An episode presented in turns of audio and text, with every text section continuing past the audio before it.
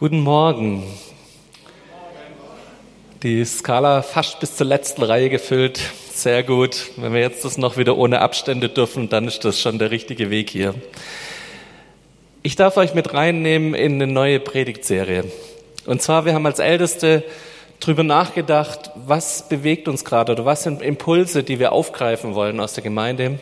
Und ähm, da muss ich kurz mal dem Thomas die Ehre dafür geben, dass er eine Andacht oder eine Predigt gehalten hat während der Corona-Zeit im Podcast, wo es um die Bergpredigt ging. Und wir haben als Älteste so den Impuls gehabt, zu sagen, lass uns das aufgreifen. Lass uns diese Bergpredigt, dieses, wo Jesus einmal komplett erklärt, wie er sich Nachfolge vorstellt, wie soll es funktionieren, dass wir mit ihm zusammen unterwegs sind, wie soll eine Gesellschaft aussehen, die Jesus ähnlich ist, wie kann das funktionieren? Wie kann das tun? Diese, diese Rede, die wollen wir uns genauer angucken, weil wir glauben, dass es uns als Skala nochmal einen Schritt voranbringt in dieser Nachfolge von ihm, in dem Ähnlichwerden von ihm. Ich habe es mal ein bisschen ketzerisch überschrieben mit das Jesus-Manifest. Jesus erklärt sich, erklärt seinen Jüngern, wie Leben funktioniert in, mit ihm zusammen.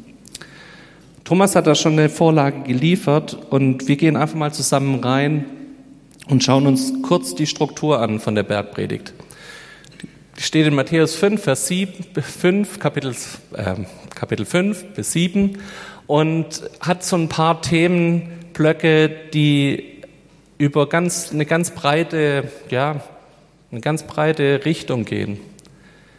Es fängt in Matthäus 5 an mit den sogenannten Seligpreisungen. Da werden wir nächste Woche eine Predigt vom Reinhard Knödler dazu hören, wo Jesus sagt, die Leute sind glückselig, ist dieses Wort eigentlich richtig übersetzt. Glückselig sind die, die das und das haben, die arm sind vor Gott, die, die verfolgt werden, denn sie werden das und das bekommen. Dann kommt so ein Block, wo Jesus seine Stellung zum Alten Testament erklärt und sagt, hey, das Alte Testament hatte ich das und das gesagt. Und dann kommt immer die Übersetzung, die Luther übersetzt hat mit Ich aber sage euch. Und das hat dazu geführt, dass in der Kirchengeschichte das als Antithesen genannt wird.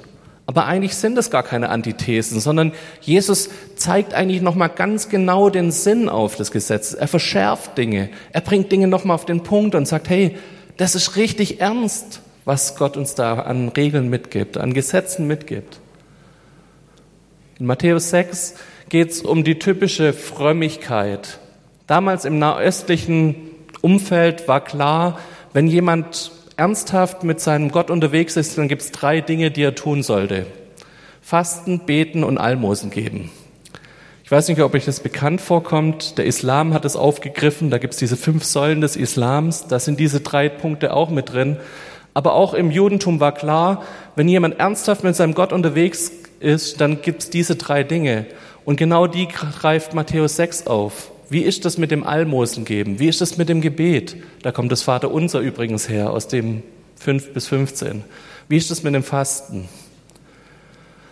Und dann geht Jesus auf ein paar Dinge ein, wo er weiß, das sind so die Stolpersteine in unserem Leben mit Jesus. Er redet über Reichtum und Besitz. Wo kann uns das zum Stolpern bringen? Wo kann uns das zu Problemen führen.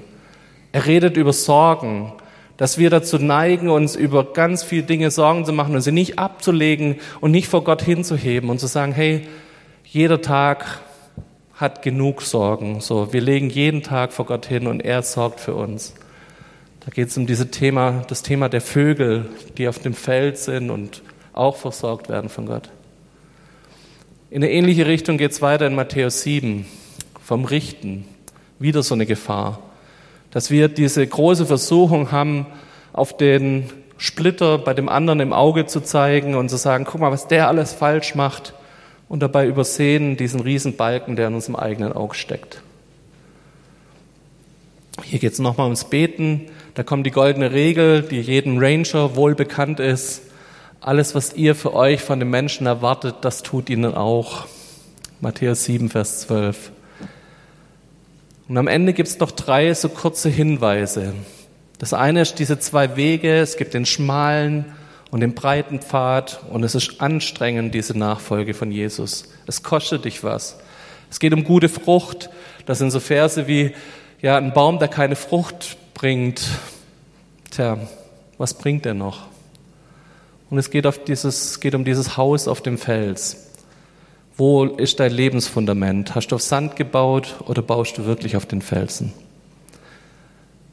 Ihr merkt schon, die Bergpredigt, die betrifft so viele Bereiche unseres Lebens. Und es betrifft ganz viele unterschiedliche Momente, wo Dinge mich treffen und wo Dinge mich ja, zum Nachdenken bringen müssten eigentlich. Ich will mit euch heute eigentlich eher eine Lehrpredigt halten und ich hoffe, dass ich euch das zutrauen kann dass es heute mal nicht so um geistliche Auferbauung geht, sondern dass es heute vielleicht eher um ein Grundverständnis geht. Wie kann ich diese Texte einsortieren und was macht es mit meinem Leben? Was habe ich vielleicht jetzt schon für einen Filter? Mit was lese ich denn die Bergpredigt? Und wie gucke ich auf diese Texte? Mir ist deshalb wichtig, dass wir uns auf dieses Verständnis heute mal kurz stürzen. Ich möchte euch einen Teil einfach mal vorlesen, einfach ein paar Best-of-Verse, die die Bergpredigt so bringt und die uns vielleicht auch zeigen, warum müssen wir über das Verständnis der Bergpredigt nachdenken. Ich gehe einfach mal durch, Kapitel 5 bis Kapitel 7. Wir fangen mal an bei Kapitel 5, Vers 13. Ihr seid das Salz der Erde. Wenn jedoch das Salz seine Kraft verliert, womit soll man mit ihm, sie ihm wiedergeben? Es taugt zu nichts anderem mehr, als weggeworfen und von den Leuten zertreten zu werden. Kapitel 20. Wenn euer Leben der Gerechtigkeit Gottes nicht mehr besser entspricht als das der Schriftgelehrten und Pharisäer, werdet ihr mit Sicherheit nicht ins Himmelreich kommen. Vers 22. Jeder, der seinen Bruder zornig ist, gehört vor Gericht. Wer zu seinem Bruder sagt, du Dummkopf, der gehört vor den Hohen Rat. Und wer zu ihm sagt, du Idiot, der gehört ins Feuer der Hölle. Die Rabbis zu derjenigen Zeit haben, wenn sie über das Gesetz geredet haben, oft von der Mauer des Gesetzes gesprochen. Das Gesetz ist oftmals wie eine Mauer, wo wir merken, boah, das kostet uns richtig Mühe, das Ding zu erklimmen. Und wenn wir uns diese Verse hier mal komplett aus dem Kontext gerissen anschauen, merken wir, die Bergpredigt, die haut uns erstmal um. Die hat Ansprüche in unser Leben. Also ich kann mich dran erinnern, dass ich meinen Bruder Idiot genannt habe. Ich weiß nicht, wie es bei euch so aussieht, ob ihr das vielleicht auch mal gemacht habt. Wir lesen mal weiter, in der Hoffnung, dass wir merken, ja, was für eine Herausforderung da kommt. 28 bis 30. Jeder, der eine Frau mit begehrlichem Blick ansieht, hat damit in seinem Herzen schon Ehebruch mit ihr begangen. Wenn du durch dein rechtes Auge zu Fall kommst, dann reiß es aus und wirf es weg. Es ist besser, du verlierst eines deiner Glieder, als dass du mit unversehrtem Körper in die Hölle geworfen wirst. Und wenn du durch deine rechte Hand zu Fall kommst, dann hau sie ab und wirf sie weg. Es ist besser, du verlierst eines deiner Glieder, als dass du mit unversehrtem Körper in die Hölle kommst. Wenn dich jemand auf die rechte Backe schlägt, dann halte ihm auch die linke hin. Wenn einer mit dir vor Gericht gehen will, um zu erreichen, dass er dein Hemd bekommt, dann lass ihm auch den Mantel. Und wenn jemand von dir verlangt, eine Meile mit ihm zu gehen, dann geht zwei mit ihm.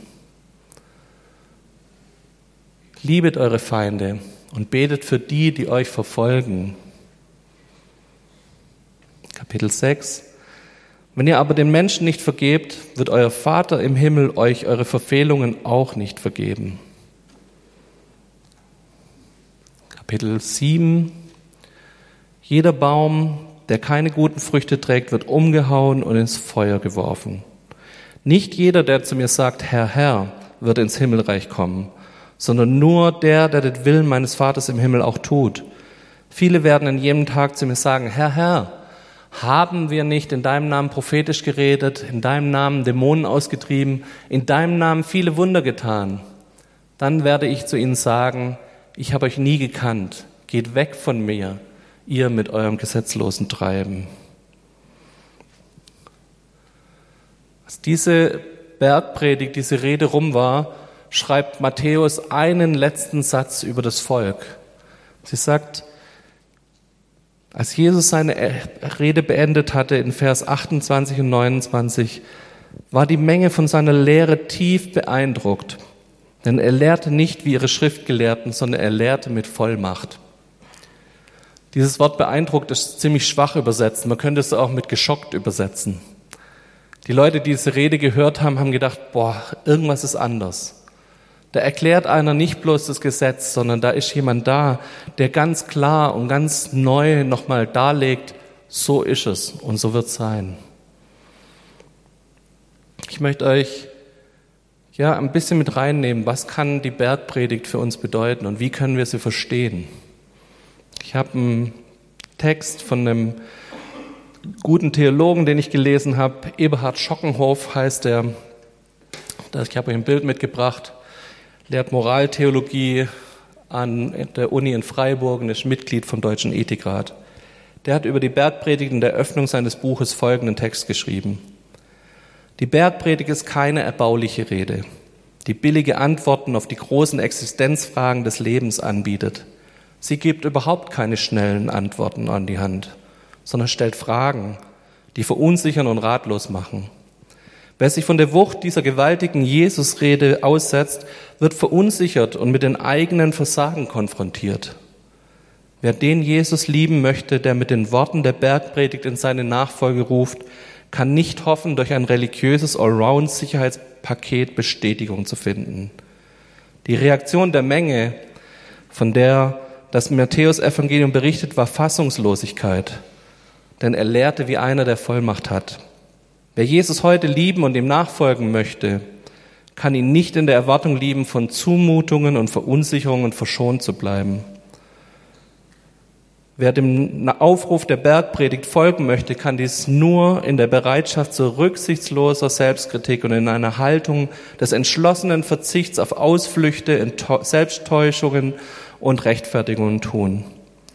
Die Bergpredigt gibt keine beruhigenden Antworten, sondern sie stellt Fragen, auf die es nur Antworten geben kann, die das eigene Leben verändern.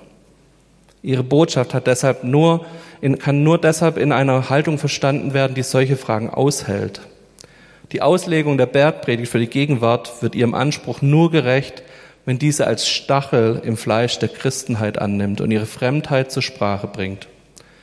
Sie muss dabei der Versuchung widerstehen, die Seligpreisungen und Jesusgebote durch eine Entschärfungsstrategie weich zu spülen, für die Nietzsche die folgende Metapher vom blinzelnden Menschen hatte.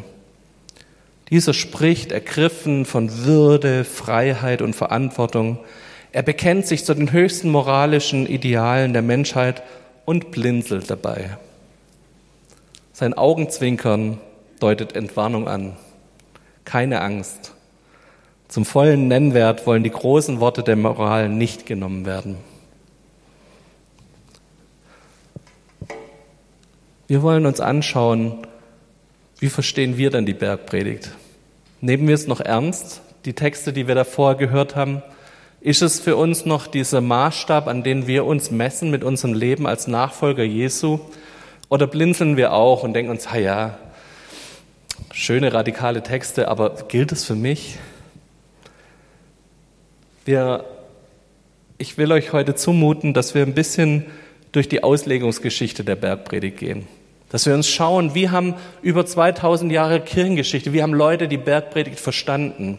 Und das mache ich nicht, weil ich auf Geschichte stehe und das so toll finde. Das ist auch so der Fall bei mir. Ich mag es wirklich. Aber es geht mir vor allem darum, weil ich merke, wir sind irgendwie geprägt.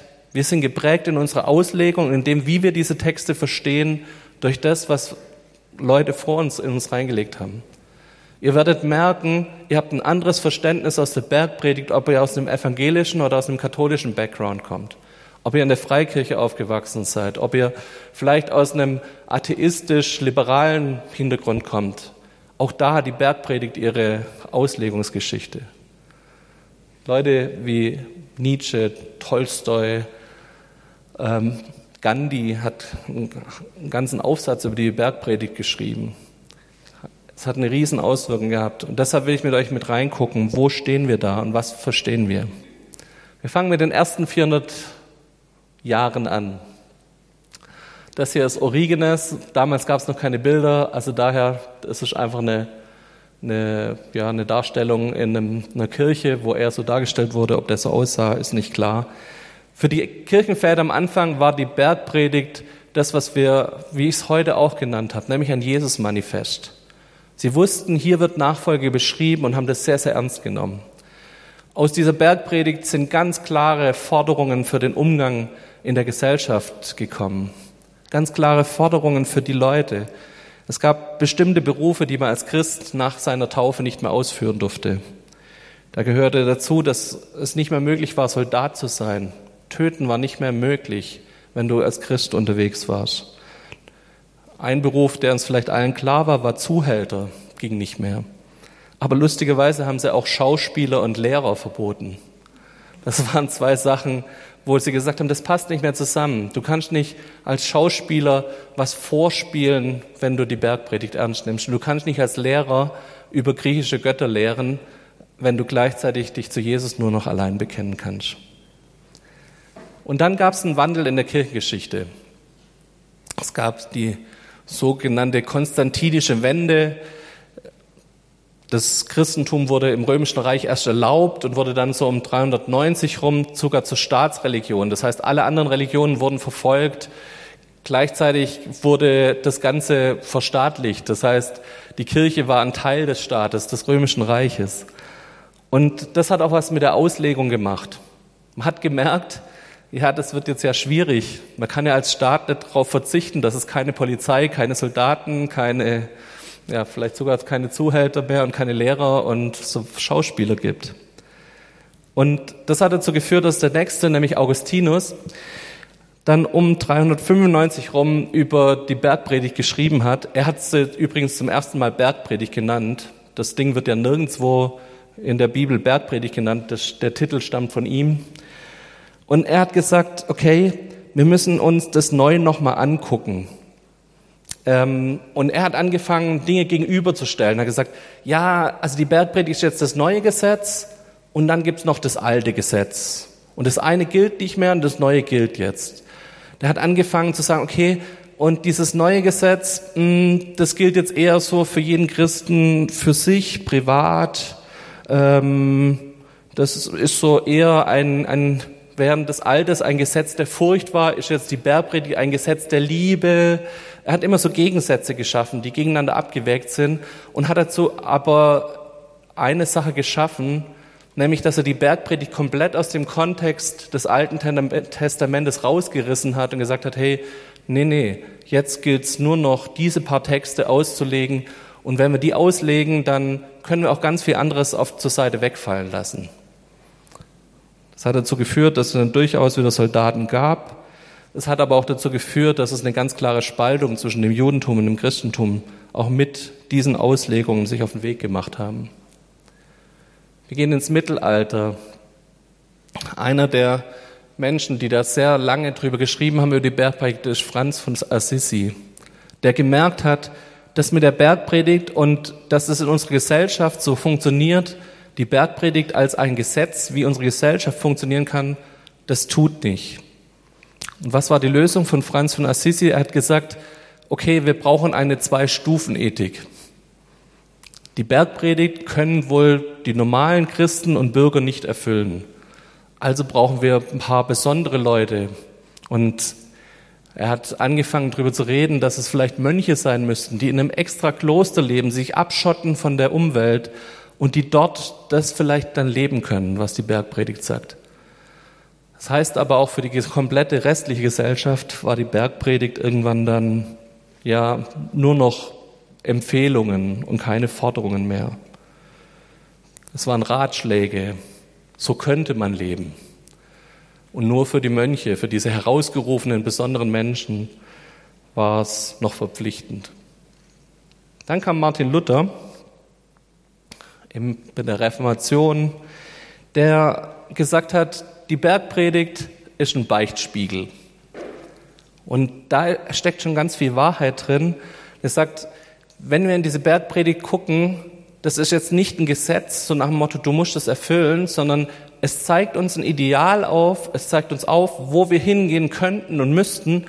Und wenn wir in die Bergpredigt reingehen, dann lesen wir das in dem Wissen, wir schauen mal, was, was sagt es uns? Wo spricht es uns an? Wo müssen wir unser Leben vielleicht nochmal ändern? Ich weiß nicht, ob ihr sowas mal gesehen habt, wie so ein, so ein lutherischer Beichtspiegel aussah. Da wird einfach eine ganze Liste von Sachen abgearbeitet. Hast du schon mal gespielt? Hast du schon mal das und das und das gemacht? Und in dem Wissen sollte man die Bergpredigt mal durchlesen und so sagen, okay, wo habe ich mein Problem? Wo ist gerade der Punkt, wo Gott mit mir dran ist, Dinge verändern zu wollen? Wo habe ich Problem vielleicht mit Sorgen, mit Reichtum? Wo ist mein Problem beim Gebet? Wo gehe ich falsch mit Fasten um? Eigentlich eine gute Idee. Das Problem war, dass Luther jetzt ein paar Dinge neu für sich erkannt hat. Luther hat ganz arg die Gnade und diesen Gnade, dass wir errettet sind aus Glauben und nur aus Glauben erkannt. Das hat aber dazu geführt, dass er dem Handeln, den Werken relativ wenig Kraft gegeben hat.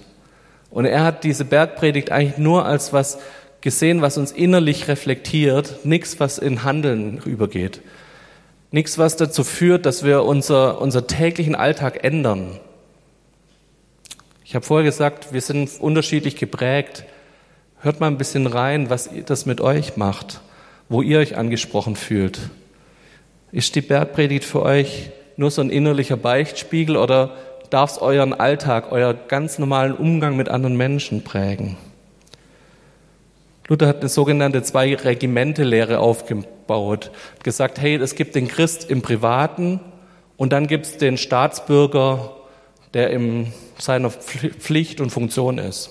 Für Luther war es zum Beispiel kein Problem, dass jemand, der ähm, samstags auf dem Marktplatz stand und da irgendwelche Leute geköpft hat, dass der gleichzeitig sonntags Christ in der Kirche war. Weil er gesagt hat, das eine ist Staatsbürgerpflicht, da den Henker zu spielen und sonntags, da bin ich als privater Christ unterwegs. Er hat das Handeln ganz arg von dem inneren, von der inneren Haltung getrennt. Und ich hoffe, dass wir ja dann einen Schritt vielleicht auch weitergehen können und sagen, hey, nee, es ist ein innerer Beichtspiegel für uns. Und das ist eine gute Idee, die der Luther hatte, dass es neu uns prüfen darf, diese Bergpredigt.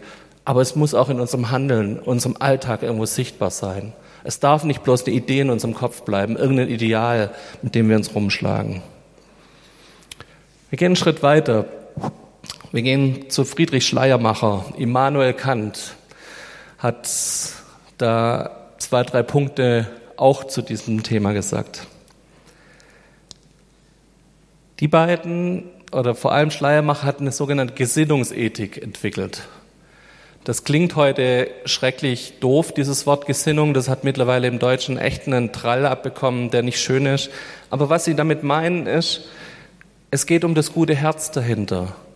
Es geht darum, dass es mein Herz prüft und dass mein Herz dahinter gut ist. Und dass, wenn ich die Bergpredigt lese, dass ich dann mein Herz überprüfe da drin und Hauptsache das Herz dahinter ist gut. So, das, ihr merkt schon, da kann ich nicht so viel abgewinnen davon. Auch hier ist diese Trennung von Handeln und Herz ganz stark vorhanden. Und allein ein gutes Herz wird uns, glaube ich, nicht dazu bringen, das sagt auch diese Bergpredigt sehr deutlich, wird uns nicht dazu bringen, dass wir Jesus richtig nachfolgen.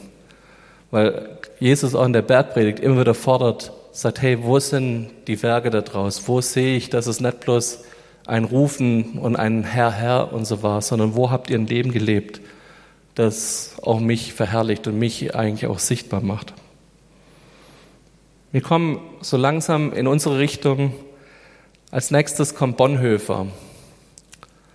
Ihr kennt die Geschichte von Dietrich Bonhoeffer, der in die Kirche wurde verfolgt von den Nazis. Bonhoeffer hat sich dagegen gewehrt, hat eine Untergrundkirche innerhalb der evangelischen Kirche organisiert und wurde selber nachher festgenommen und ganz kurz vor Kriegsende noch hingerichtet. Ihr könnt euch vorstellen, dass jemand, der für zwei Jahre im Gefängnis war, dass der anfängt, über Jesus Nachfolge nachzudenken. Dass der anfängt, darüber nachzudenken, was bedeutet das dann, liebe deine Feinde. Bonhoeffer hat einen ganz großen Konflikt mit sich ausgemacht. Die hatten das ganz große Thema, dürfen wir Attentäter gegen Hitler unterstützen oder nicht als Kirche? Und er kam erst am Anfang zu dem Punkt, dass er gesagt hat, ja, wir müssen das Böse bekämpfen und kam später in seiner Gefangenschaft aber weiter an den Punkt, dass er gesagt hat, nee, wenn ich diese Nachfolge Jesu ernst nehme, darf ich keine Attentäter unterstützen. Das hat ihn zerrissen, dieser Gedanke. Auf der einen Seite die ganze Zeit mit irgendwelchen Nazi-Schergen zu tun zu haben, selber im Gefängnis zu hocken, selber dort in, in, ja, ständig mit Unrecht und Ungerechtigkeit konfrontiert zu sein und selber sich zu prüfen, wo stehe ich denn? Er hat geschrieben in einem Buch, er hat über Nachfolge ein Buch, komplettes Buch noch geschrieben. Nachfolge funktioniert nur im Joch zusammen mit Jesus. Seine Gesetze gelten allen Christen, sind nur durch und mit ihm erfüllbar. Merkt ihr was? Hier wendet sich plötzlich dieses Bild von, was muss ich gegenüber Gott erfüllen, das vielleicht, vielleicht noch Luther hatte, das bringt jetzt plötzlich ein, ich und Gott zusammen sind unterwegs. Und da hat Bonhoeffer was Großes erkannt. In der ganzen Verfolgung, in der er gesteckt ist, hat er erkannt, die Bergpredigt funktioniert nur mit mir und Jesus an meiner Seite. Er hat darüber geschrieben, dass es einen einfältigen Gehorsam gegenüber Gott braucht. Ich finde es so stark, dass jemand, der so angegriffen ist und solche Themen mit, mit Gott durchmacht und durch solche Tiefen durch muss, einfach dann mal von Rede sagt, hey, das Einzige, was es braucht, ist einfältiger Gehorsam. Ich folge meinem Gott nach ich nehme mein Kreuz auf mich und er geht mit mir durch Tiefen hindurch. Er hilft mir auch, dass ich nachfolge, so lebe, wie er es sich vorgestellt hat. Er kommt nachher zu einem Thema, das nennt sich Verantwortungsethik. Wer sich an Jesus Christus bindet, der übernimmt jetzt Verantwortung für diese Welt. Jesus gebietet uns als ein Teil seines Leibes auch immer Teil dieser Welt zu sein. Er geht ganz stark gegen dieses lutherische, das eine ist privat, das andere ist Gesellschaft, sondern er sagt, nee, wir haben Verantwortung. In Zeiten von Nationalsozialismus müssen wir Christen aufstehen. Wir müssen Verantwortung zeigen. Wir müssen die Werte der Bergpredigt hochhalten. Wir müssen das leben. Wir müssen dafür kämpfen, dass diese Werte in unserer Gesellschaft gelebt werden. Da können wir von Bonhoeffer, glaubt, ziemlich viel lernen. Auch heute, Thomas hat es schon angesprochen, wir erleben gerade Demonstrationen gegen Rassismus. Wo ist die Stimme von uns Christen? Wo sind Stimmen, die aufstehen dagegen, dass hier ganze Volksgruppen wegen ihrer Hautfarbe diskriminiert werden? Bonhoeffer hätte dazu was zu sagen. Der hat uns gelehrt, was es heißt, Verantwortung zu übernehmen. Aus der Bergpredigt heraus erkennt er, wir müssen Verantwortung für unsere Gesellschaft übernehmen. Eine letzte Auslegungsgeschichte, die relativ aktuell ist, die auch bis heute die theologische Diskussion prägt, ist Albert Schweitzer. Der ist für vieles andere bekannt, ähm, vor allem als Missionar und hat an verschiedenen indianischen Völkern dort Missionsarbeit betrieben. Aber der Mann hat auch recht gute und sehr tiefe theologische Bücher geschrieben. Und eine, ein Buch von ihm geht darüber, dass er sagt, wir leben in einer Zeit, wo der Kalte Krieg voll am Ausbrechen war. 1950, 60. Es war eine Endzeitstimmung da. Ich weiß nicht, ich habe nicht in der Zeit gelebt. Ich kenne bloß die Berichte meiner Eltern, die mir das so ein bisschen mitgeben und miterzählt haben. Man war sich irgendwie nicht ganz sicher, kommen die Russen jetzt oder morgen oder wann fängt der Atomkrieg an. Und in dieser Stimmung hinein hat Albert Schweitzer ein Buch drüber geschrieben, wie man Nachfolge verstehen muss. Und er hat ganz arg das auf eine Endzeit bezogen. Er hat gesagt, wir leben in einem endzeitlichen Ding und diese Bergpredigt ist auch nur endzeitlich zu lesen.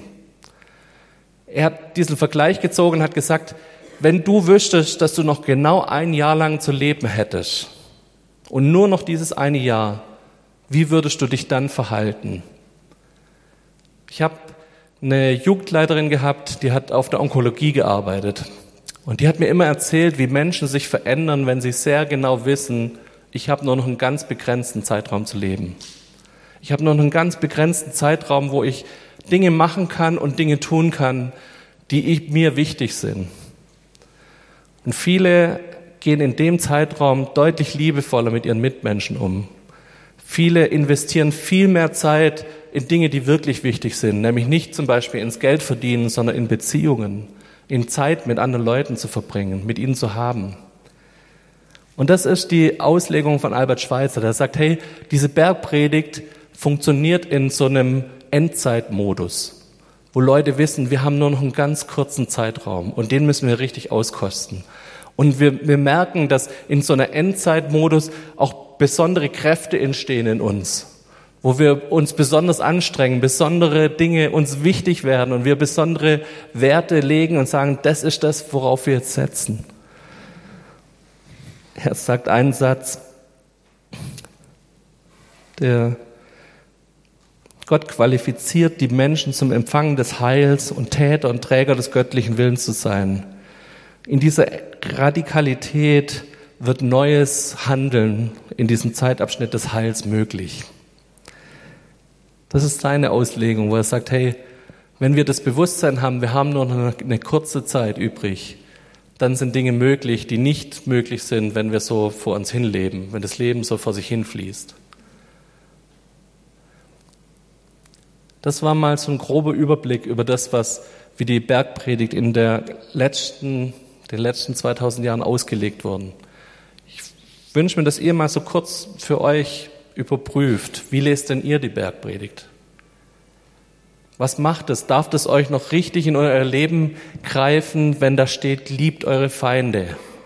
Und was macht es mit euch, wenn ihr am nächsten Tag irgendeinen Streit habt mit jemand? Was macht es, wenn da drin steht, ja, wir sollen, wenn uns jemand um unser Hemd bittet, ihm noch den Mantel geben. Wenn uns jemand bittet, eine Meile mit ihm zu laufen, sollen wir die zweite mit ihm laufen. Hat es Einfluss auf dein Handeln, auf deinen Charakter? Oder ist dein Gerechtigkeitsempfinden, ich habe doch recht, doch größer als die Worte der Bergpredigt? Ist es was, wo du denkst, ach, das ist ein schönes Ideal, wir könnten ja vielleicht mal in Zukunft so alle miteinander leben? Oder darf es deinen Alltag jetzt und sofort beeinflussen? Darf es für dich so ein Beichtspiegel sein, wie Luther es sagt? Darf es was sein, wo Gott dich herausfordert in, deinem Nach, in deiner Nachfolge mit Jesus? Ich habe euch ein bisschen Geschichte zugemutet, aber ich glaube, dass es wichtig ist, wenn wir die nächsten Wochen uns über die Bergpredigt unterhalten, dass wir jeder für uns immer wieder mal guckt, mit welcher Brille gucke ich auf diese Bergpredigt. Was überlege ich und wie denke ich, wenn ich diese Worte lese? lasse ich es an mich ran und lasse ich es zu, dass es mein Handeln beeinflusst. Weiß ich, dass Jesus sich nicht gewünscht hat, dass ich Hauptsache eine gute Gesinnung zu haben, ein gutes Herz zu haben, sondern dass es darum geht, dass meine Taten täglich verändert werden, weil diese Bergpredigt zu mir sprechen darf. Ich möchte zum Abschluss zwei Sachen einfach nochmal hervorheben, die mir wichtig sind. Die sind auf der nächsten Folie glaube, die Bergpredigt hat eine doppelte Funktion. Die eine Funktion ist, sie zeigt uns auf, dass wir erlösungsbedürftig sind. Ich habe vorher von der Mauer des Gesetzes gesprochen. Das sind Ansprüche, wenn ich ehrlich bin, schaffe ich das nicht. Und jetzt kann ich unterschiedlich reagieren. Ich kann sagen, ich schaff's nicht, also sind das unerreichbare Ideale, also lasse ich's. Oder ich kann auf der anderen Seite reagieren und hingehen und sagen, hey, ich schaff's nicht, ich weiß aber, Gott wünscht sich das von mir und deshalb gehe ich ran und sage, ich bin erlösungsbedürftig. Ich schaff's allein nicht. Aber so wie es, wie es Bonhoeffer erkannt hat, Nachfolge funktioniert nur mit Jesus zusammen.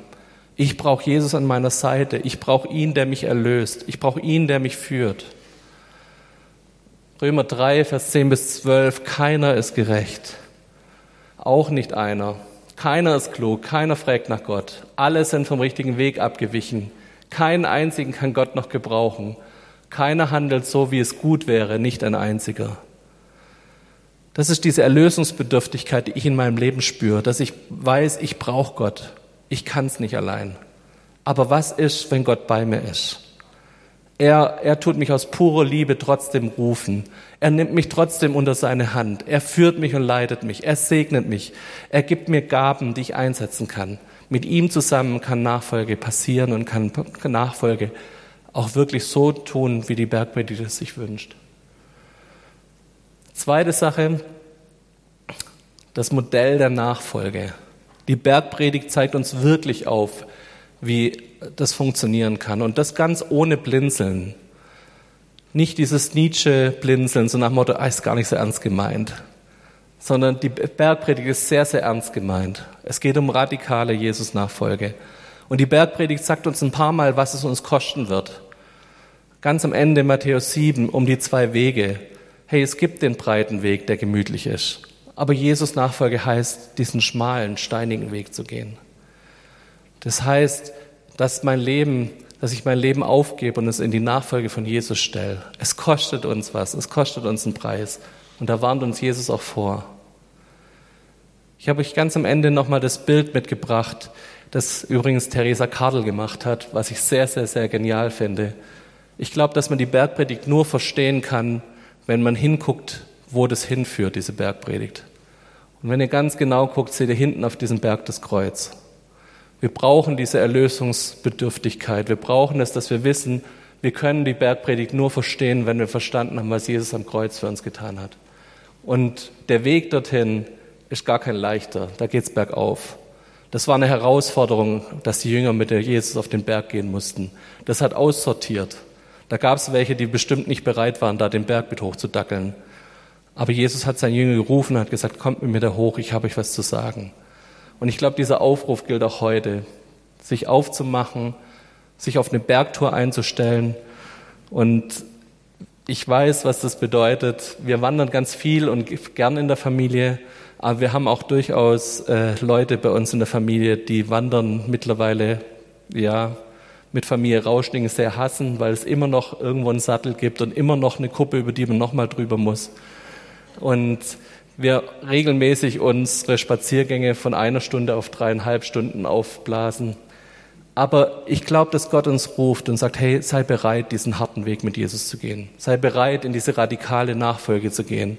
Immer mit dem Blick aufs Kreuz, immer mit dem Blick, dass Gott sich für uns geopfert hat und dass er mit uns geht. Ich hoffe, ich hat es ein bisschen einen Hintergrund gegeben, auf dem die nächsten Predigten aufbauen können. Ich möchte noch mit uns beten, dass wir uns als Gemeinde aufmachen auf diesen Weg der Nachfolge und möchte uns dazu segnen. Jesus, ich danke dir dafür, dass du uns vorgelebt hast, wie Nachfolge funktioniert. Und dass du in deiner Bergpredigt uns klare Worte gegeben hast und die uns aufzeigen, wo es hingeht und was du mit uns vorhast. Und mein Gebet ist, dass wir dir radikal nachfolgen. Dass wir merken, wo wir es nicht schaffen und dass wir das nicht als Anlass nehmen, es aufzugeben, sondern dass wir es als Anlass nehmen, noch näher zu dir zu rutschen und zu sagen, Jesus, nur mit dir zusammen, nur mit dem Blick auf dein Kreuz schaffen wir es. Aber Herr, hilf uns auch, dass wir nichts verharmlosen, dass wir nicht Nachfolge zum Wellnessparadies machen, Herr, sondern dass wir jeden Tag bereit sind, das Kreuz mit dir zusammenzutragen. Herr, wir wollen lernen, ja, wirklich so einen Endzeitblick auf unsere Nachfolge zu haben. Sagen, hey, was würde ich machen, wenn ich noch ein Jahr Zeit hätte? Wem würde ich alles von Jesus erzählen? Wie würde mein Leben aussehen? Ich bete, dass das uns neu prägen darf und dass das neu in unserem Leben Kraft und Intensität kriegen darf. Ich bete für die nächsten Wochen, wenn wir über einzelne Stellen der Bergpredigt Predigten hören. Herr, ich bete, dass es in unser Herz fällt, unsere Nachfolge verändert und in den Handeln und in den Tun endet, wo wir als einzelne Nachfolger von dir wirklich dir ähnlicher werden. In deinem Namen. Amen.